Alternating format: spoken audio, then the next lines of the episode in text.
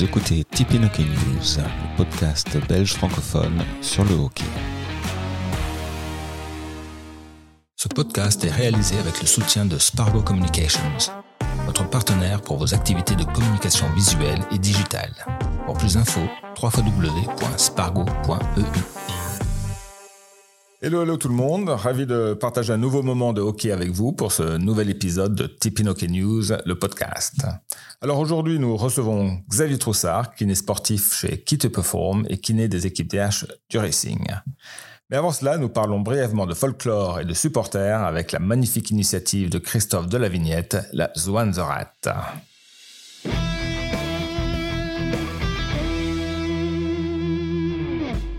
Christophe, euh, en quelques mots, est-ce que tu peux nous expliquer euh, ce, ce, nouveau concept dans le hockey? Oui, alors tout à fait. Euh, L'idée est venue euh, après le Covid, avec le, le, le besoin euh, qu'on avait tous de, de, de s'amuser, de se retrouver euh, au bord des terrains et, et, de faire la fête.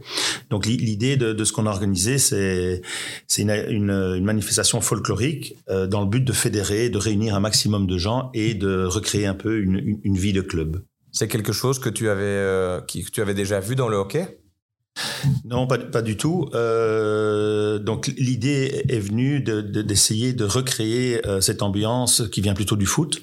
Euh, simplement parce que à, plusieurs euh, au bord du terrain, on se rendait compte qu'il n'y avait pas toujours une ambiance euh, justement avec beaucoup de supporters qui encourageaient les équipes et on se disait que par rapport à ça, il y avait peut-être moyen de faire quelque chose pour pour rendre eh bien tout, tout, tout le, toute l'ambiance autour du terrain beaucoup plus attrayante. Concrètement, vous avez déjà organisé quoi comme événement et qu'est-ce qu'on peut après attendre peut-être pour le second tour de cette saison-ci? Oui, alors donc on a organisé deux, deux, deux, deux éditions euh, sous forme de procession avec euh, attelage, fanfare et euh, les deux fois c'était euh, lors du derby Léo euh, Racing. Voilà. Maintenant, on change un petit peu la formule euh, pour, les, pour les prochaines éditions, en ce sens qu'on va essayer d'abord de pouvoir réorganiser une manifestation comme, euh, comme les précédentes, mais alors au sein du, du club, au Racing même, pour voilà faire vivre le club et plutôt amener alors au club même les gens de l'extérieur.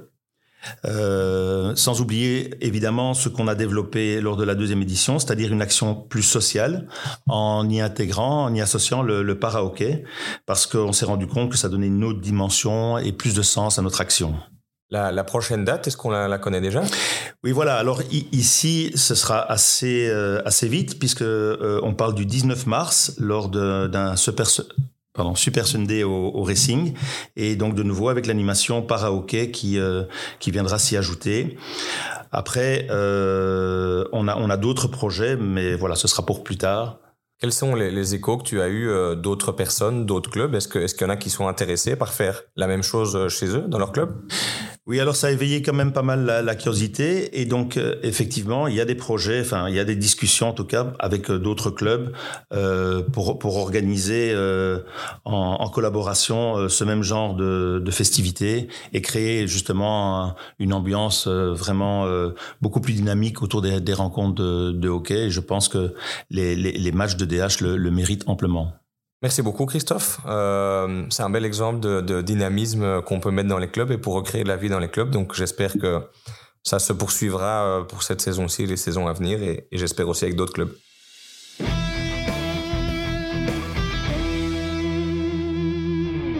Merci Christophe. On note donc bien la date du 19 mars pour la prochaine édition de la Zwanzerat et l'ajout donc de l'animation para-hockey. Bien, euh, nous recevons maintenant Xavier Troussard, kiné sportif à Qui to Perform et kiné des équipes DH dames et messieurs du racing et avec qui nous parlons de blessures dans le hockey et comment les prévenir. En somme, comment mieux se préparer pour pratiquer son sport, que ce soit pour le loisir ou la compétition.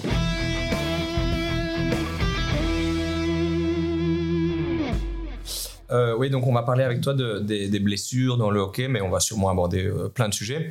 Avant d'aborder tout ça, euh, comment est-ce que toi t'es arrivé dans le hockey?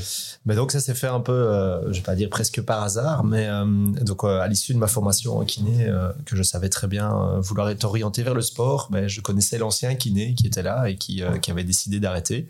Et donc il m'a proposé de, prendre contact avec le club pour voir si je pouvais intégrer ce sport. Et d'ailleurs, ce qui était assez comique, c'est que j'ai moi-même fait beaucoup de sport, euh, quand même à un bon petit niveau. Et en fait, je connaissais absolument rien du tout au hockey sur gazon. Donc, c'était un peu une découverte. Et, euh, et voilà, j'y suis depuis euh, maintenant neuf saisons.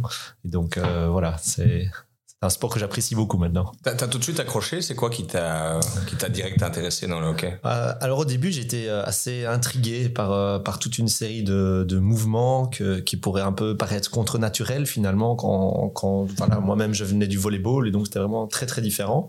Et, et par contre, été très très intéressé de, de voir toute la recherche, de la construction tactique, technique et, et finalement de, de, de beaucoup de choses qu'on ne connaissait pas encore dans ce sport-là qui ben voilà si c'était il y a 10 ans, euh, qui avait encore plein de choses à, travailler. donc c'était vraiment prendre ce sport où il y avait beaucoup de choses à faire qui était, qui était vraiment très intéressant. Tu peux te parler de gestes pas naturels? T'as un exemple de ça? Euh, ben, Par exemple, le, le, le, geste de revers, où, euh, où, on va vraiment comme ça mettre tout, tout l'appui sur un, sur un côté du corps et, euh, et balancer le centre de gravité au-dessus de cet appui pour aller chercher une recherche de puissance dans, dans ce mouvement-là. Ben, de, prime abord, on est vraiment avec cette idée de tiens, mais pourquoi on prend ce stick à l'envers, etc. Et, et, au début, c'est assez surprenant quand, quand on ne le connaît pas. Ouais. C'est le genre de mouvement euh, qui peut occasionner des blessures, puisque c'est un peu de ça dont on va parler quand même aujourd'hui euh, je, je pense pas, parce que euh, c'est quelque chose qui se, qui se construit. Donc évidemment, moi je suis arrivé avec des joueurs qui évoluent en DH directement, mais je, je pense pas particulièrement à partir du moment où on l'introduit de manière progressive, où on fait attention à sa qualité. c'est le corps est parfois capable de s'adapter à des choses qui paraissent vraiment contre-naturelles. voilà, moi-même, je regarde parfois des danseuses de ballet ou des gymnastes où on se dit, oh, comment est-ce qu'elles arrivent à faire ça? Ben, ça se construit et ça se travaille. Et, s'il y a la qualité derrière, on, sait parfois faire des choses assez impressionnantes euh, sans, sans, pour autant avoir un gros risque de blessure. Ouais, c'est quoi les, du coup, les, les, blessures les plus courantes ou les plus fréquentes Peut-être d'abord chez les jeunes et ensuite chez les adultes. Je ne sais pas s'il y a une différence entre les deux. Ah oui, oui, il y, a, clairement une différence. Euh, donc généralement, moi, je, considère un peu trois grandes étapes. Il y a, le corps complètement immature de l'enfant qui, jusqu'à 12 ans, euh, va, va grandir, euh, mais finalement va développer une intensité dans son sport qui n'est pas encore pleine, parce qu'il n'a pas encore toute la musculature, etc. et qui, eux, ben, finalement, c'est un âge où on est assez malléable, on sait un peu s'adapter à beaucoup de choses, on n'a pas énormément énormément de blessures. Par contre, c'est un âge où on ancre énormément l'aspect qualitatif du mouvement. Et donc, euh, c'est des âges qu'on doit absolument, euh, peut-être même encore plus investir qu'on ne pense. Euh, après, on rentre un peu dans l'adolescence avec ce corps qui change, ce corps qui grandit, avec donc des zones particulièrement sur les cartilages de croissance qui, travaillent beaucoup pour faire cette grandisse se guère en taille. Et en parallèle, on a le développement de la masse musculaire et tout se fait un peu en même temps. Et donc, on, on voit ces jeunes qui sont pas bien coordonnés parce qu'il y a ce corps changeant et en même temps, ils sont plus puissants. Et très souvent aussi, c'est un âge ben, on commence à mettre des compétitions avec un peu plus d'enjeux. On voit des, des, euh, une augmentation importante du nombre d'entraînements parce que on commence à développer des cellules de topoké dans les clubs et, et c'est là qu'on voit les gars qui commencent un peu à sortir du lot. Et donc, c'est souvent un âge assez charnière où on peut avoir des, des pathologies simplement de surcharge en fait, euh, où c'est à ce moment-là que ressortent les problèmes de qualité quand on vient mettre de la force sur un mouvement qui est pas de qualité, eh ben voilà, c'est là qu'on peut avoir les soucis. Et puis après, on rentre dans ce corps euh, à maturité finalement. Donc euh, les croissances sont terminées, le développement de la masse musculaire normalement est, adéquat et on est adapté à notre sport parce qu'on le pratique depuis très longtemps. Alors là, on en arrive plutôt à, euh, à des blessures qui sont soit faites bah, chez le sportif amateur parce que il n'est pas assez adapté à son sport. donc typiquement, il a joué étant plus jeune et puis il reprend dix ans après et, et en fait, il est plus du tout habitué à faire ça et donc on va avoir des lésions musculaires, on va avoir des douleurs. J'entends souvent parler des problèmes de dos euh, chez le hockey. On me pose toujours la question est-ce qu'ils n'ont pas tout le temps mal au dos? Eh bien en fait non, chez quelqu'un qui est vraiment pleinement adapté, c'est clairement pas ma crainte principale au, sein de mes joueurs, mais il faut avoir les gens pour, euh, pour ne pas, à la moitié de l'entraînement, euh, n'être plus capable de descendre vers le sol. C'est une des vraies particularités du hockey, c'est ce mouvement vertical. Ça, ça veut dire qu'on se développe différemment? Il y a un peu une légende qui dit que les hockeyeurs ont des petites jambes et un, et un tronc plus grand. on se développe un peu différemment quand on fait du hockey depuis tout petit? Ah oui, tout à fait. Donc en fait, il y a ce qu'on appelle des adaptations morphologiques. Et donc, euh, particulièrement dans cette phase d'adolescence, quand le corps est en, est en développement, la pratique d'un sport, euh, et surtout s'il y a des unilatéralités ou s'il y a des mouvements très spécifiques, va modifier la structure osseuse du corps.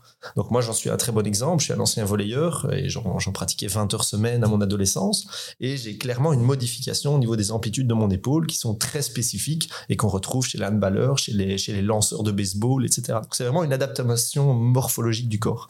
Et, euh, et, il y a quelques années, on a fait une étude avec, avec une étudiante. Justement, on a pris un peu tous nos joueurs de DH et on a mesuré les amplitudes bêtement au niveau des hanches. Et en fait, on, on, retrouve des, des, modifications, des amplitudes de rotation en fonction de la hanche gauche et de la hanche droite. Parce qu'on a clairement un mouvement qui est, qui est pas symétrique. Et on a d'autres études qui sortent qui montrent que même au niveau de la cage thoracique, on a des modifications osseuses sur les amplitudes de la cage thoracique. Et tout ça, c'est vraiment très particulier à, une pratique de, grande quantité euh, à, l'âge de l'adolescence. Et donc, c'est là où aussi on peut peut-être réfléchir à essayer de développer les choses en disant est-ce que ces adaptations à terme posent des problèmes ou pas? Alors, tant tant qu'on est adapté dans ce qu'on fait. Et, euh, je, pense toujours euh, à mes étudiants, je leur dis toujours qu'est-ce que l'athlète fait par rapport à ce qu'il a l'habitude de faire? Et tant qu'on reste là-dedans, ben, en fait, on peut avoir des, adaptations ou des, trucs très particuliers qui posent pas de problème. Mais la question, c'est de se dire, ok, ben, si je fais quelque chose sur lequel j'ai pas l'habitude de faire, ben, là, alors mon corps a des difficultés d'adaptation et là, on a des problèmes aussi. Ouais, les, les, blessures chez les jeunes, elles sont donc pas spécialement euh, lié à la pratique du hockey en tant que tel. C'est pas c'est pas un sport qui va faire que, en tout cas en tant que jeune, on va être plus blessé à tel endroit ou à tel. Euh, euh, j'en ai pas spécialement l'impression. Donc, euh, bon, ici, moi, je consulte sur la commune d'Ucle et donc on voit un panel de, de, jeunes hockeyeurs qui est assez important. On a quand même une grosse densité de hockeyeurs.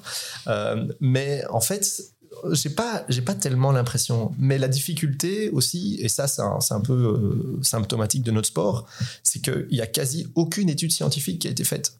Et donc aujourd'hui, si on, si on tape sur nos plateformes de recherche spécialisées dans, dans la médecine, on n'en sait rien en fait. Les seules données de blessures qu'on a, ça va être euh, des données qui viennent du comité olympique ou, de, grosses structures qui ont mis en place des, évaluations des blessures sur une population type, euh, ou bien alors une étude très chouette qui a été faite en Hollande, mais de nouveau où ils ont pris euh, que les premières divisions sur deux années mais ça ne reflète pas du tout ce qui se passe chez les jeunes, etc. Et donc, en fait, pour le moment, on ne sait pas trop. Mais moi, je pars du principe qu'à partir du moment où on a un développement qui est bien quantifié et qui a une bonne qualité, je ne pense pas, je pense pas qu'on a vraiment plus de blessures euh, dans ce sport-là que dans un autre. On n'aura peut-être pas les mêmes, mais pas spécialement plus. Ouais, est-ce que, est-ce que les gardiens, bon, c'est ceux qu'on oublie un peu souvent, mais est-ce que les gardiens ont des blessures euh, différentes des joueurs, de par leur équipement, de par, peut-être pas spécialement musculaire, mais les chocs qu'ils peuvent avoir euh, il y en a qui ressortent avec quand même des gros bleus, quoi. Ah ouais, ça c'est clair. Euh, d'ailleurs, je rigole toujours avec notre gardien en disant qu'il devrait se faire sponsoriser par des crèmes contre les hématomes. mais alors finalement, ça, ce sont des, types de pathologies traumatiques qui, normalement, à, long terme, ne posent pas vraiment de problème. Euh, voilà, un, bleu, on n'en meurt pas. Euh, la problématique qu'il va y avoir, ben, c'est quand on arrive à une fracture ou vraiment avoir des tissus qui sont vraiment fort abîmés. Maintenant, le gardien, il faut quand même avouer qu'ils ont quand même des belles protections, donc ça fait mal, mais on a rarement des gros, gros problèmes. Euh, bon, c'est plus, par exemple, sur les bavettes qu'on a parfois en dessous des, des casques. Je me souviens d'un collègues là, où vous avez eu un trauma assez important avec un gardien qui mmh. avait pris une balle. voilà, donc euh, ça, ça, voilà, là on a vraiment des, problèmes. Ou quand ils ont des chocs avec les attaquants, on a aussi des traumas cervicaux parce que, mais ça vient directement du choc. Après, mis à part ça, on n'a pas vraiment de grosses, grosses problématiques. Alors eux, peut-être un peu plus des problèmes de dos, euh, parce qu'ils ont une posture avec le, bassin un peu engagé vers l'avant, et donc ils ont parfois des hyperextensions euh, quand ils ont des gestes à faire en hauteur. Mais sinon, généralement, c'est pas, euh, voilà, notre gardien, c'est pas le joueur que je vois le plus sur, sur ma table, ça c'est clair. C'est celui qui fait les slips alors? Je sais que bon, la technique a, beaucoup évolué ces 10-15 dernières années, mais Je sais qu'à l'époque, en tout cas, on parlait de gars qui devaient euh, changer, enfin avoir une nouvelle hanche ou faire des opérations. Ouais, tout à fait. Ça, c'est encore d'actualité, ce- cette problématique du mouvement du slip qui est Euh, traumatisant. alors, oui, ça c'est clair. Ça, ça c'est typiquement un des, un des gestes. euh, si, j'ai- si j'ai mon slipper qui a eu, euh, par exemple, une pathologie d'adducteur, qui est pas que je retrouve moins dans d'autres joueurs ou des plaintes là, je vais faire très très attention à la réintroduction du mouvement de, de, de slip parce que c'est un mouvement très spécifique, très exigeant. Et ce qui pose aussi problème, c'est que souvent, ben, quand on va le travailler, on va le répéter un grand nombre de fois sur un intervalle de temps très euh, très court. Et donc, comme je dis souvent, ben, le- le- finalement, quand on joue, on varie les poisons. On va faire des mouvements vers la droite, des mouvements vers la gauche, accélérer, freiner, etc. Tandis que quand on va travailler le slip, ben, on va peut-être prendre 25, 30 slips de suite. Et donc, on a cette répétitivité du mouvement qui peut être agressif. Mais c'est surtout aussi que ben, c'est des mouvements où on va très très loin dans l'amplitude de la hanche avec une recherche de puissance qui est maximale. Et donc, euh, ben voilà, on arrive en fin d'amplitude avec une, charge très importante et avec des bras de levier qui sont très importants. Alors, euh, tu disais que ça avait changé un peu avec le temps. Bah oui, pourquoi? Parce que les premiers sorteurs sortent de plus en plus vite. Et donc, avant, on avait des mouvements qui étaient très, très amples, très travaillés sur les amplitudes. Et on voit maintenant que les slippers modernes ont à essayer de, raccourcir leurs gestes euh, pour avoir finalement une durée qui est plus courte et, moins subir le, premier sorteur. Euh, mais ça reste quand même un, mouvement où, euh, où on a très souvent ce qu'on appelle des, pubalgies. Donc ça, c'est c'est vraiment des douleurs dans la région des hanches qui peuvent avoir plein d'origines différentes. Mais c'est typiquement pour moi un des mouvements, de par sa répétitivité, qui, qui peut poser problème. Ah, la même chose qu'un- qu'une raclette chez un défenseur. Ça, En, en tant que kiné, tu as, quelque chose parfois à dire sur le geste en disant, bon, forcément, il faut toujours la recherche de performance qui est le plus important, mais de pouvoir dire, ah, attention là, les gars, il y a ce petit truc qui peut être plus risqué pour une blessure. Alors, ici, euh, ce qu'il faut considérer aussi, c'est qu'il y a autant de techniques de slip que de slipper. Donc, arriver à dire aujourd'hui en disant, les gars, moi j'ai la recette miracle pour avoir euh, un slip de niveau international chez tout le monde, on, a des variations euh, d'un à l'autre. Voilà, on connaît tous un peu Tom Bone avec un mouvement qui est très fort sur le de corps, très puissant, et euh, il y a très peu d'autres euh, slippers qui ont, qui un mouvement comme lui. Et pourtant, il y en a d'autres qui sont très performants également. Et donc, c'est très difficile pour nous d'arriver à dire, OK, ce geste-là n'est pas parfait. Euh, il, faut faire autre chose. Euh, et on en arrive aussi à, cette habitude. Donc, même si euh, il le fait différemment d'un autre, il est habitué à le faire comme ça. Et donc, à partir du moment où on gère la quantité, et, peut-être l'intensité, ben, en fait, on va arriver à ce qu'il n'en ait pas de problème, même si c'est pas parfait. Il y est adapté, et donc il n'a il, a pas plus de risque qu'un autre d'avoir d'avoir une blessure. Il y a pas mal de, de jeunes qui veulent slipper. C'est Ouais. un peu le truc qui fait rêver, on Ouais, pas marquer. Euh, c'est ce que tu conseillerais à, à un jeune de dire, ben, vas-y euh, petit à petit, parce que lui va peut-être aller sur le terrain, s'entraîner une heure de suite et répéter un mauvais mouvement. Ou euh, c'est Ouais. là que c'est risqué aussi. C'est dans ce que tu disais, hein, chez les jeunes ou chez même les autres, chez les adultes, c'est de en un coup mettre une grosse intensité sur le même mouvement. C'est ça qui est vraiment risqué dans la prévention des blessures. alors Ouais, c'est la répétitivité. Donc, euh, typiquement, moi, j'essaye euh, et je discute comme ça avec, euh, avec ceux qui slip chez nous en leur disant essaye toujours d'avoir un peu une idée de combien de slip tu as fait.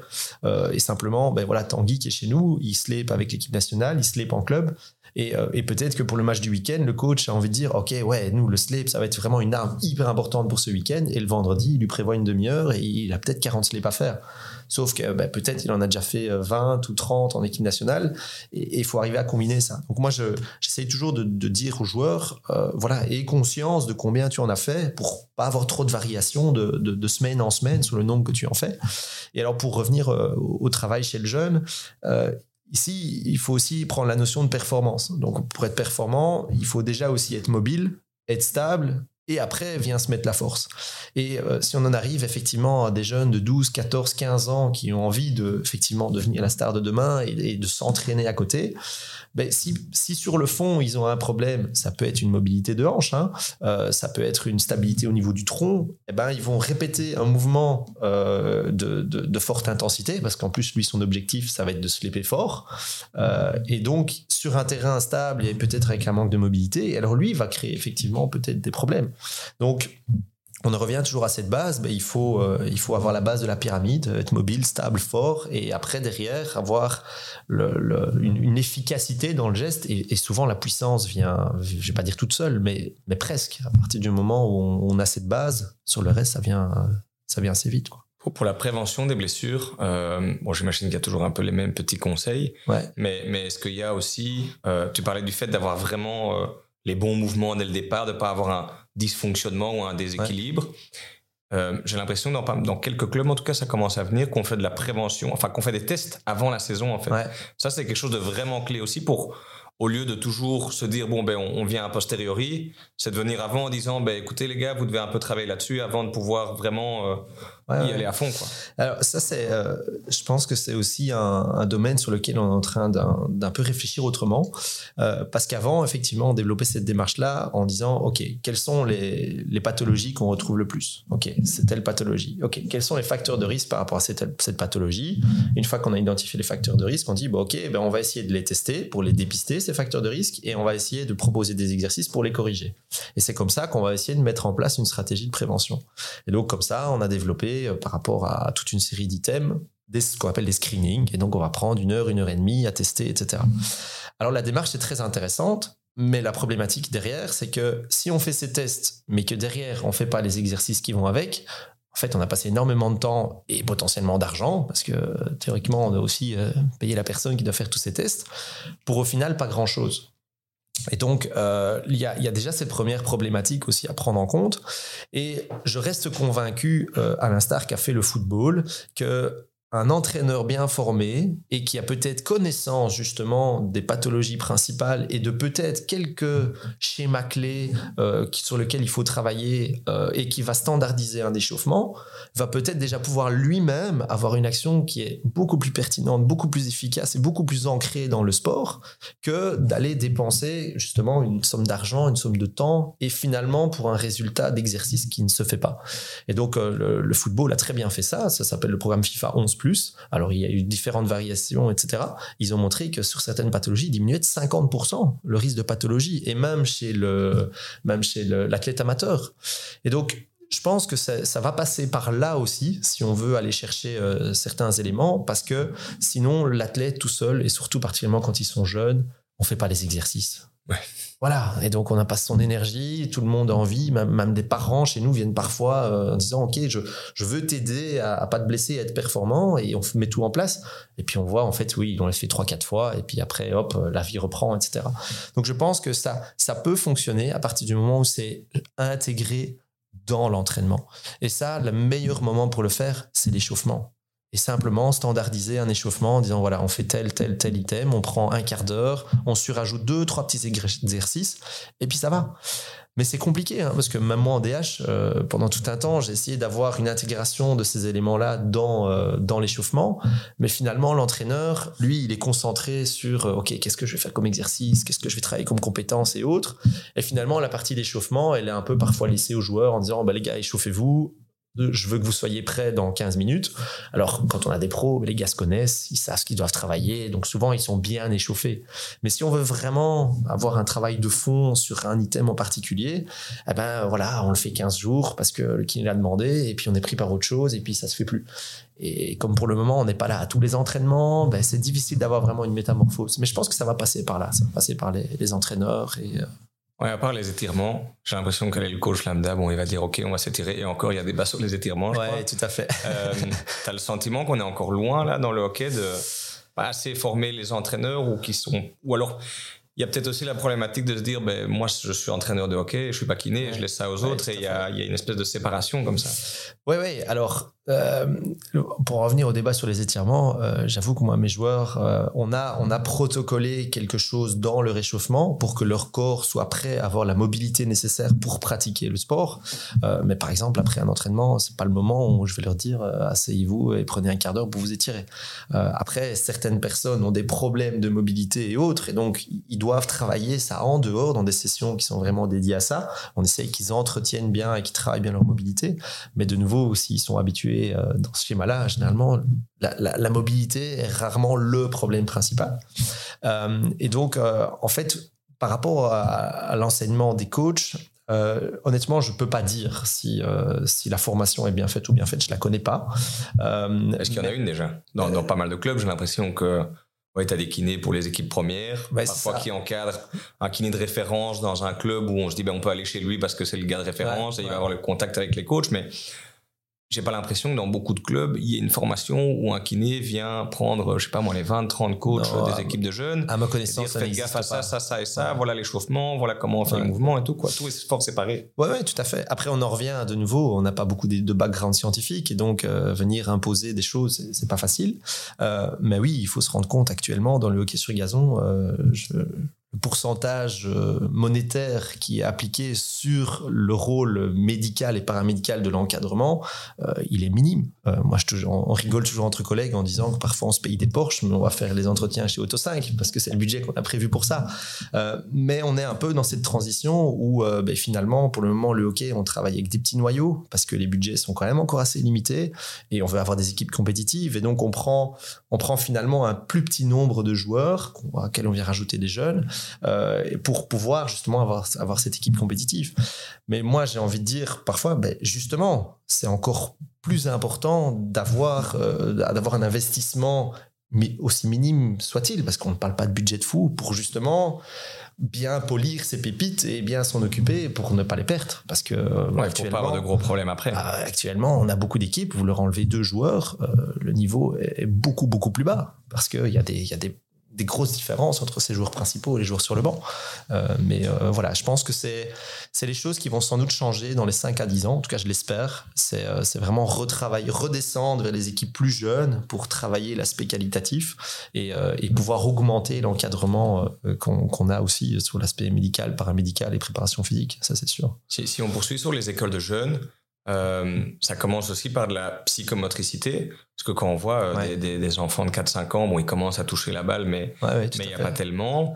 Euh, c'est introduire déjà, euh, bon, c'est OK et psychomotricité déjà dès le plus jeune âge, ça c'est important. Oui, oui. Euh, et, je, suis moi-même dans le cas parce que j'ai mon fils de 5 ans là qui, qui commence le hockey. et donc c'est très intéressant aussi de, de, de, de, mon côté de voir un peu ce qui se passe. Mais, mais voilà, mon fils fait de la psychomotricité depuis qu'il a 18 mois. Quoi. Et, et, et donc en fait, le, le, le développement moteur, ce qu'on appelle nous les skills, idéalement, il faut même pas que les cadrer dans le monde du hockey. Euh, très souvent, on a une problématique qui, maintenant, on l'étudie de plus en plus, qui est l'hyperspécialisation.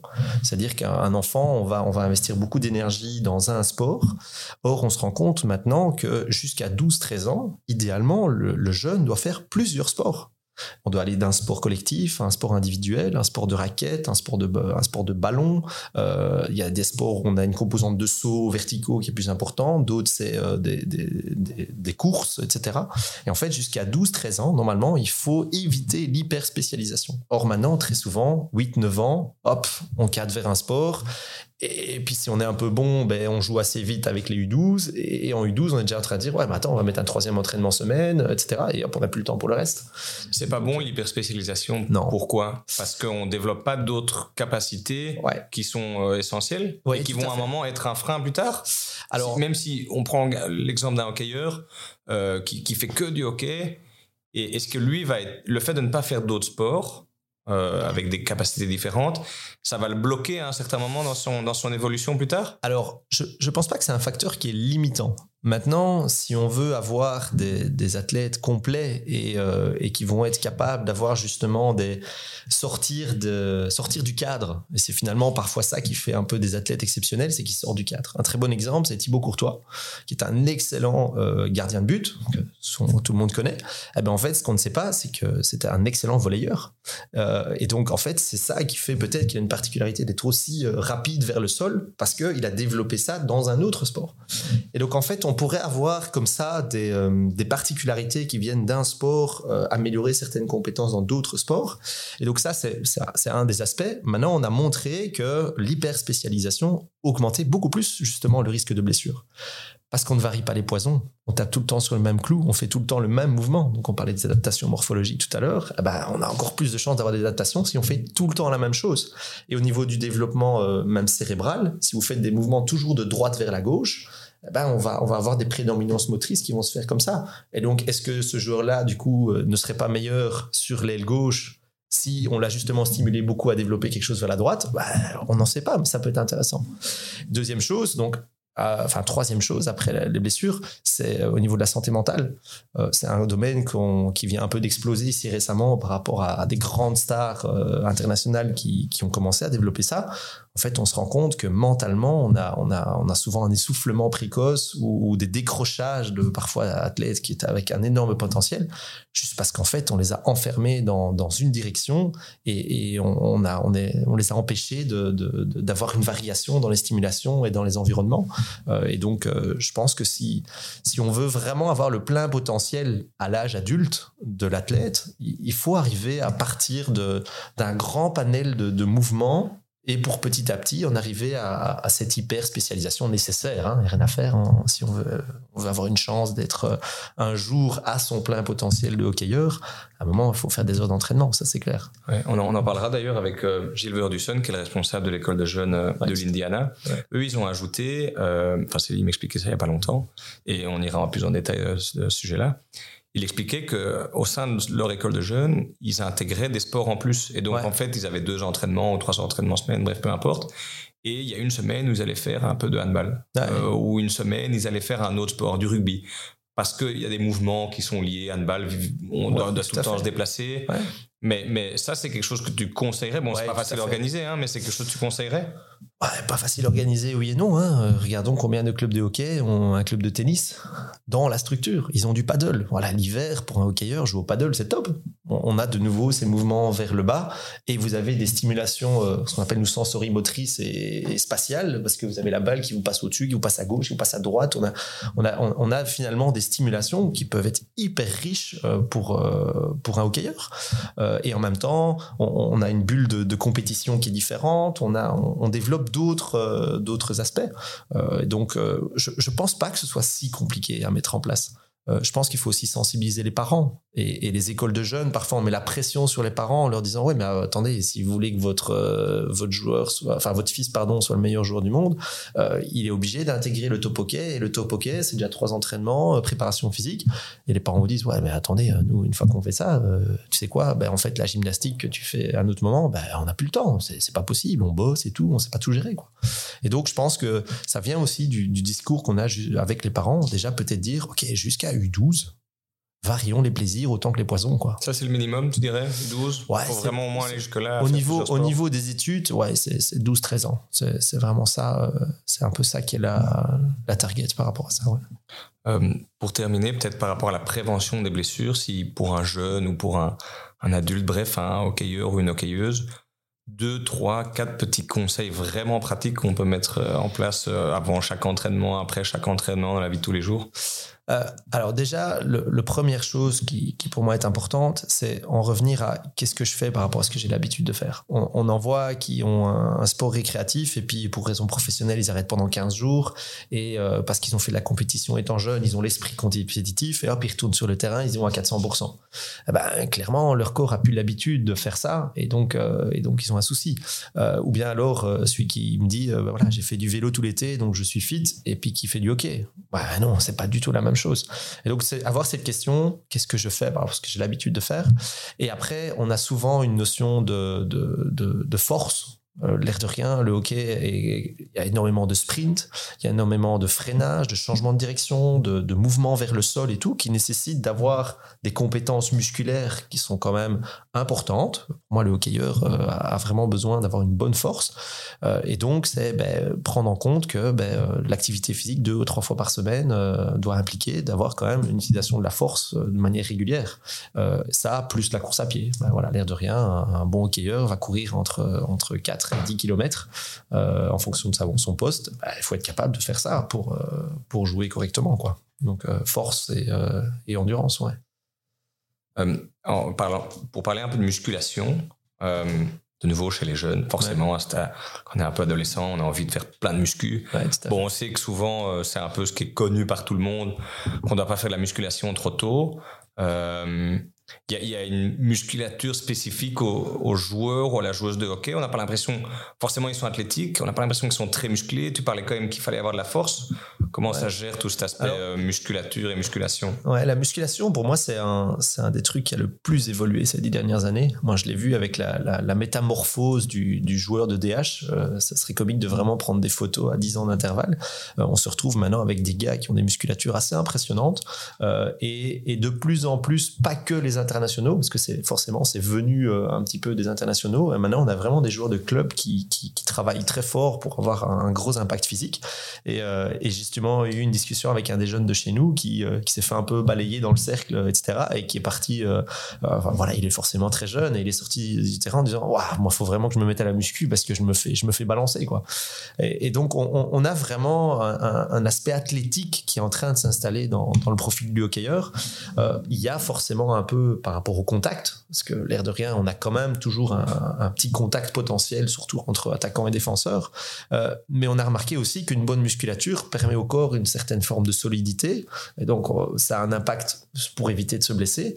Mais on est aussi en recherche de performance, et performance dit puissance, puissance c'est force fois vitesse, et ça, ça vient des muscles. Donc à un moment donné, on peut, on peut pas s'improviser euh, explosif si, on n'a pas une musculature. Et donc je, pense que c'est un, des, gros éléments qui, qui même euh, a fait aussi le, que le hockey européen a repris un peu euh, beaucoup d'ampleur par rapport à d'autres pays. C'est parce qu'ils ont aussi beaucoup investi euh, la, préparation physique. Ouais, c'est vrai qu'on voyait les, Australiens. Ouais. C'était toujours les gars. Bon, déjà, c'était impressionnant. En, cinglé ou je sais pas comment tu veux appeler ça de leur tenue, mais tu voyais leurs biceps, tu voyais leurs épaules, c'était assez impressionnant. Et puis tu voyais des, petits gars belges mais... qui étaient un peu plus frêles. Ouais, j'ai l'impression, en tout cas, bon, si on parle juste de l'équipe masculine, mais je sais que les, les Red Panthers ouais, travaillent énormément, travaillent beaucoup aussi. tout à fait. Euh, il y a eu, ouais, il y a eu une, peut-être une prise de conscience de se dire, bon, ben, on a quand même rivalisé à ce niveau-là aussi. Quoi. Ouais, tout à fait. Et, et, je pense que, ben, j'en parlais, que c'est un peu l'avenir, un peu aussi de l'évolution du hockey. On a travaillé beaucoup sur l'aspect technique, sur l'aspect tactique et tout. Je pense que l'impact physique maintenant doit, va être de plus en plus important. Euh, et donc, il faut, il faut qu'on travaille ça. Ça, ça doit plus devenir euh, occasionnel qu'on ait un joueur de première division qui va à la salle. Pour moi, il doit aller à la salle deux fois par semaine. Euh, et ça ne s'improvise pas. Donc, on va pas d'un coup, parce que on de U19 à, finalement tu joues bien, tu intègres la DH et, se réveiller un jour en disant faut commencer à faire de la musculation, ça se prépare. Euh, et donc, euh, tu disais qu'il faut pas commencer trop jeune la musculation. Ça dépend ce qu'on appelle musculation. L'important, c'est de développer une forme de puissance. Puissance, c'est force fois vitesse. Eh ben, quand tu es jeune, il n'y a rien de mieux que de développer la vitesse. Et tu n'as pas de risque à développer ça à ce moment-là. Et puis alors à d'autres moments, effectivement, tu vas commencer à dire, OK, bah, mon explosivité sur quelques mètres, euh, c'est important, je la développe, donc j'ai besoin d'une force avec une grosse charge. OK, ben ça, c'est peut-être une compétence qu'on va travailler plus tard. Mais en attendant, on sait déjà travailler des choses très tôt, et notamment aussi l'aspect qualitatif. Euh, rien, on n'est pas obligé de prendre des charges très importantes quand on commence la musculation. Euh, musculation, c'est travailler le corps pour le rendre plus performant. Mais ça, on peut varier en fonction de l'âge et définir des objectifs. Ça, ça doit à chaque fois être encadré il y avait, il y avait euh, bah, je crois que c'était Tom Bone, hein, qui, qui, qui, était vachement qui est costaud de base, hein, mm-hmm. Mais qui, euh, je crois qu'à un moment, bon, il nous appellera peut-être pour dire que, c'était l'inverse, mais il était trop musclé. Et en fait, il avait des espèces de déséquilibres. Il avait peut-être une cuisse qui était bien plus imposante que l'autre, ou, et qu'il était trop musclé. Je crois que de ce que je me souviens, il a dû perdre de, la masse. Euh. Ouais, ben, de nouveau, pour être, euh, pour être le plus performant possible, ben, on a quand même un, rapport avec le, poids du corps. Et donc, euh, si c'est pour développer de la force, mais finalement s'alourdir, ou peut-être travailler une force, en tout cas une puissance, mais qui n'était pas dans la compétence qu'on recherche, voilà, admettons, parler de puissance équivalente, euh, une Ferrari et un tracteur. Le tracteur a une puissance très importante, mais avec peu de vitesse, et la Ferrari, c'est l'inverse. Et donc, si vous alourdissez votre athlète en lui donnant une grosse masse musculaire, mais qu'après, vous, lui demandez de rouler à la vitesse d'une Ferrari, ben, à un moment donné, il y a un problème. Et, on a vu aussi une athlète comme Justine Hénin, hein, qui était partie aux États-Unis et qui avait euh, travaillé énormément sa musculature et tout, et qui était revenue, et qui finalement, après, on a vu sur les mois d'après, elle a d'elle-même pris la démarche de dire, OK, non, mais en fait, je dois, je dois perdre cette masse musculaire parce que ça, ça, dessert mon jeu. C'est pas que de la souplesse, c'est on, s'alourdit, on perd parfois de la vitesse dans l'exécution du geste. On en revient à cette histoire de puissance, euh, force-vitesse. Euh, donc on développe l'aspect force, mais du coup on perd en vitesse. Euh, et, la nécessité du sport implique de la vitesse. Euh, nos hockeyeurs maintenant, ben, il faut savoir courir. Hein. J'ai encore flashé un de mes joueurs ce week-end à 34 km/h. ça s'improvise pas. on, on se lève pas un matin en disant hop, je vais en salle de muscu et je vais arriver à courir à cette vitesse-là. Donc en fait, il faut être de plus en plus précis. Et c'est là où je pense que ça a besoin d'être encadré. On, doit définir clairement des objectifs comment on les travaille. Euh, et, là, alors, prend tout son rôle le, préparateur physique. Et donc, euh, pour moi, on a, on a vraiment un intérêt à réfléchir avec les coachs et les préparateurs physiques en disant quel est l'objectif sur telle tranche d'âge? Quel est l'objectif, sur quelle tranche d'âge? Et petit à petit, on développe. Et à partir de 16 ans, moi, ça ne me choque pas qu'il y ait un jeune qui commence à se dire, OK, ben, je vais prendre un certain temps en salle de musculation. Mais on fait pas n'importe quoi. Oui, ça, il faut vraiment que ce soit encadré. Oui, ça doit, être, réfléchi. ça doit être réfléchi. Si je peux vous poser une question justement par rapport à ça, il y a, bon, moi, j'ai un, fils de 15 ans, euh, mais je sais que déjà l'année passée, lui, d'autres copains, envie de me muscler, justement, faire un peu de musculation, etc. Euh, il y a quand même, bon, tu, tu, parles de 16 ans, effectivement. Après, ça dépend, effectivement. Il y a, il y a un gars à 15 ans qui a l'air d'en avoir 16 ou 17. Ouais, tout à fait. Donc, ça dépend un petit peu. Mais tu dis qu'il faut vraiment être encadré. On peut pas l'envoyer à Basic Fit, vas-y, va, va, faire de la muscu. Il faut quand même lui faire un programme adapté à son âge, adapté à sa morphologie. Ah, alors après, il y a musculation et musculation. Euh, il y a parfois, j'entends les joueurs rigoler entre eux en disant qu'ils vont aller, qu'ils vont aller faire des bibis. Euh, et donc, en, fait, c'est en grosso modo, ça allait faire des biceps. Et donc, ils vont simplement soulever de la fonte. Euh, pour, pour avoir un développement du corps qui, voilà, qui certes est, important, mais euh, voilà, la, démarche est différente. c'est pas que esthétique, parce que un hockeyeur maintenant de bon niveau a besoin d'un développement. En développé couché, maintenant, euh, je crois que nos internationaux, ils, prennent 120, 130 kilos. Hein, ça, ça s'improvise pas. Hein. Si on compare ça à d'autres sports, c'est Enfin, on va comparer avec le rugby parce que j'imagine c'est complètement différent. C'est vraiment complètement différent parce qu'il y a une notion d'impact, c'est pas la même chose. Mais je, crois que le hockeyeur maintenant n'a vraiment rien à envier aux footballeurs professionnels euh, et donc euh, au niveau physique. Euh, Voir aux handballeurs qui ou les handballeurs. Voilà, oui, tout à fait. donc l'air de rien, nos gars, euh, pour faire des, des, des pushs et, des shots à pleine puissance, bah, à un moment donné, ça ne s'invente pas.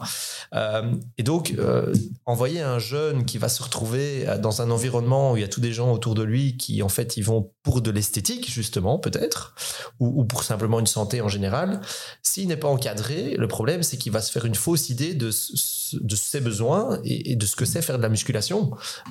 et donc, y a, ça a besoin d'être encadré dans le sens où pourquoi est-ce que tu viens ici? Quel est ton objectif en venant ici? Et en fonction de ça, on va développer des exercices spécifiques qui servent ton objectif. Euh, parce que, euh, voilà, tous les exercices de musculation ne sont pas bons à prendre euh, et, ne vont pas servir le sport. Donc, il faut, vraiment bien définir pourquoi j'y vais. Et ça, c'est important. Tu, sens que, je sais pas depuis combien d'années maintenant tu es dans le hockey, mais tu sens qu'il y a vraiment une bonne évolution dans la prise de conscience, parce qu'on parle beaucoup de, des équipes nationales, des équipes de DH avec lesquelles tu évolues. Euh, dans les écoles de jeunes, je ne sais pas si tu discutes avec d'autres kinés, si tu discutes avec d'autres personnes responsables de club, tu sens qu'il y a une prise de conscience, même si c'est peut-être lent, une prise de conscience euh, de plus en plus grande de bah, c'est quand même vachement important et au final peut-être qu'on dépense un peu plus d'argent euh, en amont mais on en économise pour les familles, pour les parents, pour les jeunes, pour les adultes, d'éviter les séances de kiné à répétition. Oh, Honnêtement, je pense que pour le moment, c'est presque pas du tout investi ça, c'est mon sentiment. Alors, peut-être que je me trompe, hein, et peut-être que certains clubs vont, vont, arriver à dire non, non, nous, on fait, on fait une démarche dans ce sens-là. Honnêtement, je pense que le, développement du corps, d'un point de vue physique, est très nettement sous-investi. Euh, et, encore plus particulièrement chez les dames. Euh, et si on, voilà, tu parlais de la DH, il y a encore plein de clubs de DH où où c'est pas imposé d'aller en salle de fitness. je suis sûr qu'il y a des joueurs qui n'y vont pas. Euh, et, maintenant, il faut se rendre compte que ben, en, DH, ça, ça, doit devenir la norme, mais en D1 aussi et en U19. Pourquoi? Ben Parce que ce sont potentiellement les joueurs de DH de demain. Euh, et ces gars-là, ben peut-être que c'est le niveau maximum qu'il atteindra dans sa carrière, mais petit à petit, l'impact physique va être un élément déterminant de la performance de l'équipe. Euh, et donc, prendre déjà du capital et développer cette partie-là est aussi important que d'amener la caméra euh, en U12, qui va donner un avantage technique, tactique. Mais pourquoi pas utiliser l'avantage physique aussi? Ouais, c'est déjà avoir cette routine, entre guillemets, ou Ah en oui. tout cas ce- cet élément qui est là depuis le plus jeune âge pour que ça ça soit normal. Et c'est une forme d'éducation aussi. Ouais. Le, le- le- le joueur n'est pas qu'une tête et un stick, le joueur c'est un corps. Et, et il faut que ces jeunes apprennent à, à développer ce corps, à l'entretenir, à l'écouter. Euh, et, et ça, c'est souvent, euh, nous on rigole parfois avec mes collègues en disant, voilà, en fait, on a, il, il joue à haut niveau, mais en fait, on a l'impression qu'il vit dans le corps de quelqu'un d'autre. Parce que quand on leur fait faire des exercices simples, de, de simplement contrôler un mouvement, contrôle, voilà, tu fais un mouvement de la hanche et il peut rien se passer dans une autre partie de ton corps. euh, en fait, il y en a qui sont complètement incapables de faire ça Parce qu'ils n'ont jamais eu ça avant. parce qu'on les a jamais euh, sollicités à faire ça, euh, parce que et donc en fait ils sont stéréotypés dans des schémas, mais en fait ils ils, ils ont pas un bon contrôle de, de ce qu'ils font. Et donc ça aussi c'est peut-être le game changer qui va arriver chez un entre deux joueurs. Ouais, on en revient à cette va- hyper spécialisation de faire toujours les mêmes gestes, Ouais, mais qu'on ne sait pas aligner deux pas différents que ce qu'on fait au Voilà, quoi. exactement. Donc, c'est le gars qui va être agile. Voilà, typiquement, euh, on prend un super exemple. Bon, un Eden Hazard était très connu pour ça. Malheureusement, il a, voilà, il s'est déboire avec plein, plein d'autres blessures. Mais en attendant, quand on le voit, on, vit cette agilité. On voit qu'il est capable, quelle que soit l'interaction qu'il va avoir avec un autre joueur, il va toujours être capable de, de changer de direction, de changer ce qu'il avait lancé comme geste pour partir dans autre chose. Et cette agilité, on doit absolument la travailler. Et ça part par un parfait contrôle de son corps. Et ça, on peut le travailler très tôt, très jeune. Ouais, ça, bon, on part un peu plus dans la prépa physique, mais, mais au lieu de toujours dire, bon, on va aller travailler l'endurance ou le cardio et de faire que de la course, c'est d'intégrer dans la préparation physique ou dans les entraînements physiques des jeunes, euh, apprendre à courir, apprendre à coordonner. Ah euh, ouais, tout Ça, je sais pas si ça se fait au racing ou si c'est si la prépa physique, bon, c'est- pas spécialement, je crois, ce ce dont tu t'occupes, mais Ouais. si la préparation physique est que axée sur euh, endurance, on fait que courir, ou, ou est-ce qu'on apprend à courir, est-ce qu'on apprend à avoir de la force? Ben, je, je pense, que pour le moment, le, le- c'est pas assez en tout cas. Euh, je, sais, je sais que mon collègue a l'envie de, de faire plus, mais bon, toujours, faut, faut toujours se donner les moyens de ça. Et, euh, et là, on en revient toujours à des problèmes de trouver des financements pour ça. Euh, mais oui, tu parles de technique de course. On est parfois étonné de, de, de, de certains jeunes qui ont des difficultés incroyables à, à faire des skipping ou un travail d'échelle, à une dissociation de ce que je fais avec une jambe et avec l'autre. Parfois, c'est assez comique de voir ça. Et, et on devrait, oui, peut-être passer plus de temps là-dessus. Euh, ça, j'en suis convaincu, ça aura un impact. Alors certes, pas direct. euh, sur la performance, mais si on, dit ok, je prends tel athlète et je veux savoir quel est son potentiel maximal, je pense qu'on est obligé de passer par là. Sinon, on, élude d'une grosse partie de- des qualités qu'il a besoin de développer. Super, merci beaucoup. Bah, C'était vachement intéressant. Et euh, on se donne peut-être rendez-vous dans quelques années, voir Ouais, si ça a bien voir si ça évolué, évolue, si ouais, ça va dans le bon sens. En tout cas, on va essayer de faire pour.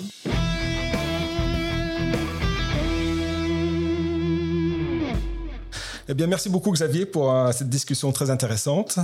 Euh, mais avant de te laisser partir, si tu le veux bien, euh, j'aimerais te soumettre au fameux dilemme. Oui, bien sûr, pas de Bon, super. Donc, on va passer 5-6 questions euh, et une réponse euh, l'une ou l'autre et éventuellement une petite euh, explication, mais très très brève. Ça va, parfait. On commence avec la première.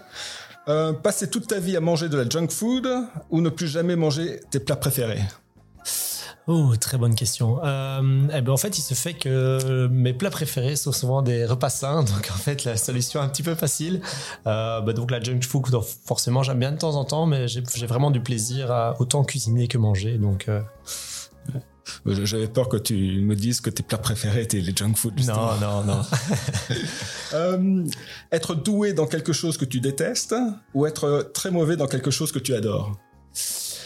Euh, ouais, pour moi, il faut rattacher la notion de plaisir. Et donc, euh, je pense que pour, euh, pour être bien avec soi-même, euh, il n'y a pas besoin d'avoir spécialement des résultats de fou. Euh, je pense qu'il faut être, euh, ouais, il faut être en, en clair avec soi-même et trouver du plaisir dans ce qu'on fait. Je pense que c'est le plus important.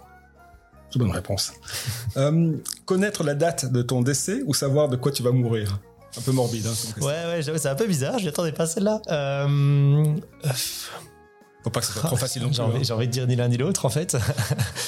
euh, N'oublie pas que t'as un joker si tu veux, je l'ai peut-être pas dit au départ. mais- Ouais, non. euh, je dirais savoir de quoi je vais mourir. Au moins, on laisse un peu d'inconnu sur euh, le temps qui nous reste à profiter. Très bien. Être incroyablement intelligent mais très moche ou incroyablement euh, beau mais très bête Oh, euh, je préférerais, je pense, être intelligent. Euh, j'ai toujours été plus concentré sur ce que je faisais et les résultats que ça faisait que sur l'apparence ou l'image que ça pourrait transparaître. Donc, ouais, je dirais plutôt être intelligent. Tu préfères être tout seul sur une île déserte hein, ou y être avec la personne que tu détestes le plus? Euh, bon, je dirais, qu'il n'y a pas grand monde que je déteste vraiment, euh, mais euh, ouais, sans faire, autant avoir de la compagnie, ça met un peu de piment. Euh, Parler comme Maître Yoda ou respirer comme Dark Vador? Euh, bon, à Maître Yoda, c'est un peu plus fun quand même. Bon, voilà, c'est des questions un peu sympas euh, et, et pas très compliquées, mais j'en ai une petite dernière pour toi qui est pas vraiment un dilemme. Dis-moi. Euh, ça concerne les, les DH, les deux DH du, Ouais, du tout à wrestling. fait, ouais. Euh, donc, dans le cadre de ton travail avec les deux DH Ouais. et, et les conseils que tu peux leur donner ou les devoirs à faire éventuellement, quel est ton et ta pire élève et inversement ton et, ton, et ta meilleure élève? Euh, alors ça, je pense que je vais garder mon petit joker justement pour celui-là, euh, parce qu'en plus j'ai un rôle très particulier euh, où j'ai une relation qui est, qui doit être forte avec les, les athlètes, et pour ça, ça part par de la confiance, et donc euh, ce sera une marque de confiance envers eux de jouer mon joker sur cette carte-là. Et c'est bien pour ça que je t'ai donné un autre joker. je m'en- je doutais que tu allais l'utiliser pour Heureusement que je l'ai gardé. Bon, bah écoute, euh, merci beaucoup Xavier d'être euh, plaisir. prêté au, au jeu du dilemme et, et surtout pour la discussion et euh, à très bientôt. à très bientôt. Voilà, ainsi se termine cet épisode de Hockey News, le podcast. Vous pouvez maintenant continuer à vaquer à vos occupations et surtout n'oubliez jamais, le hockey, c'est une formidable raison d'être heureux.